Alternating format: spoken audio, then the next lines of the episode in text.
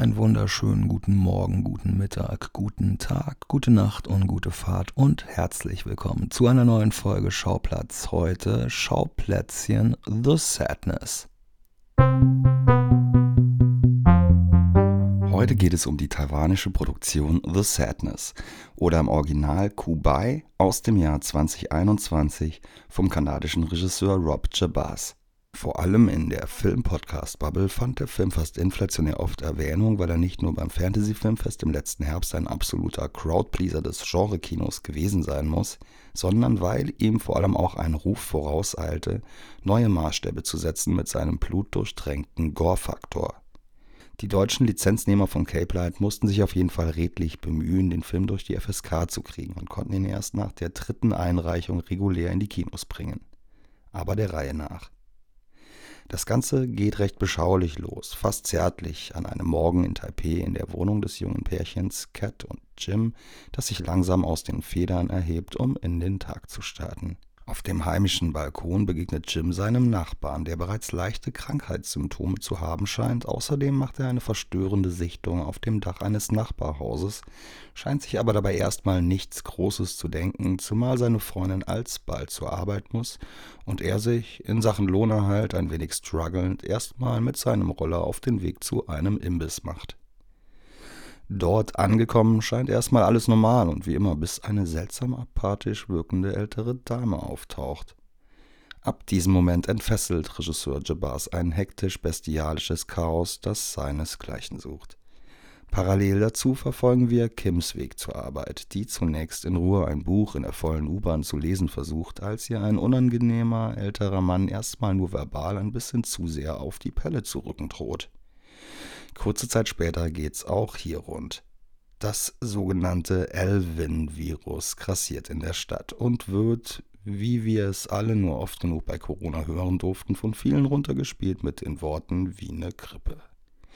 Infizierte haben jedoch nicht nur die absolute Triebbefriedigung im Sinne, sondern das auch unter der Anwendung möglichst fieser Gewaltexzesse.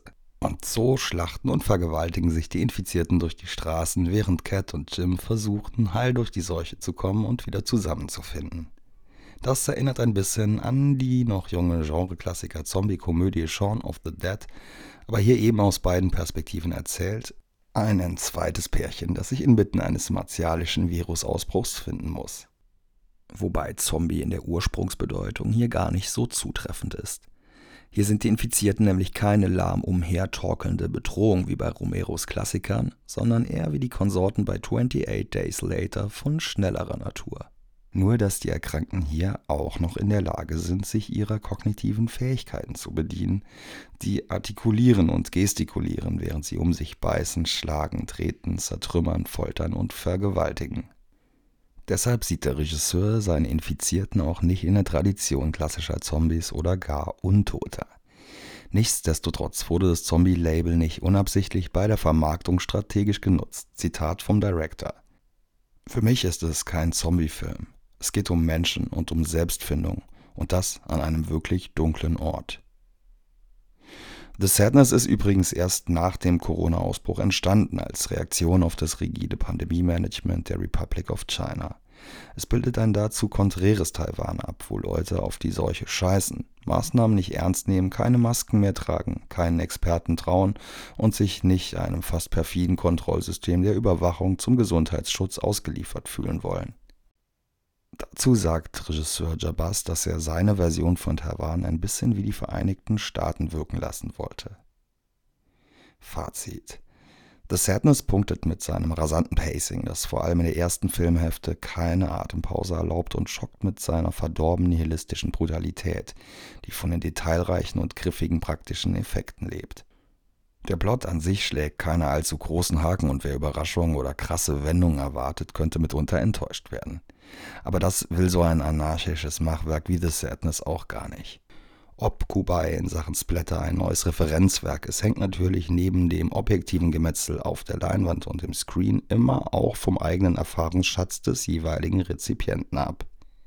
Bestimmt ist es auch kein Zufall, wenn Jabaz den großen Verstörern Takashi Miike und Gaspar Noé huldigt, wenn mit heißem Fett gefoltert wird wie in Itchy the Killer oder ein Feuerlöscher zweckentfremdet wird wie in Irreversible.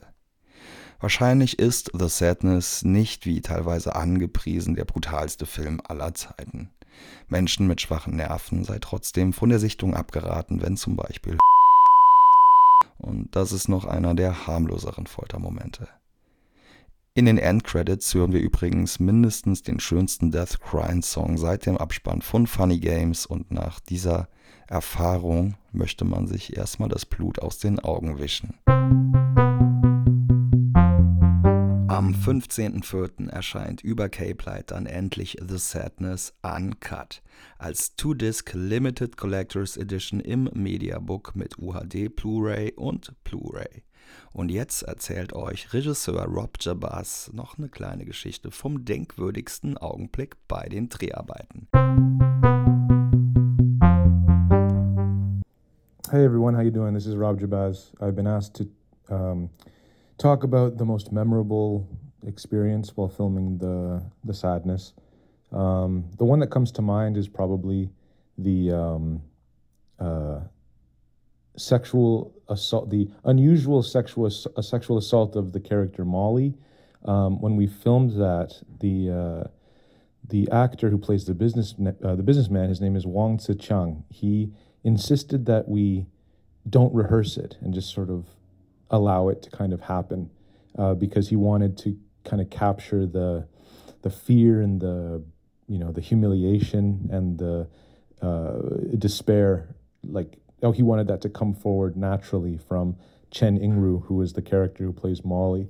Um, and I thought, yeah, geez, I mean, if she's okay with that, let's do it. I think that sounds like a great idea. So we went ahead and we said action, and um, the cinematographer, uh, Jay Lee Bai, was actually operating the camera himself, and he um, uh, wanted to do the scene in one take. That is to say, like it was filmed so that um, the the final uh, edit that would be in the film would be just like one long take. So uh, yeah, we did it, and sure enough, it it went off. Uh, you know, really well. I was really happy with it, with how the whole thing turned out. Uh, it was fairly traumatic uh, for for both actors actually, because like uh, after we said cut, they were kind of shaken up. But I I got them to do it twice because I, I wanted to have a little bit of a little bit of uh, leeway, a little bit of safety.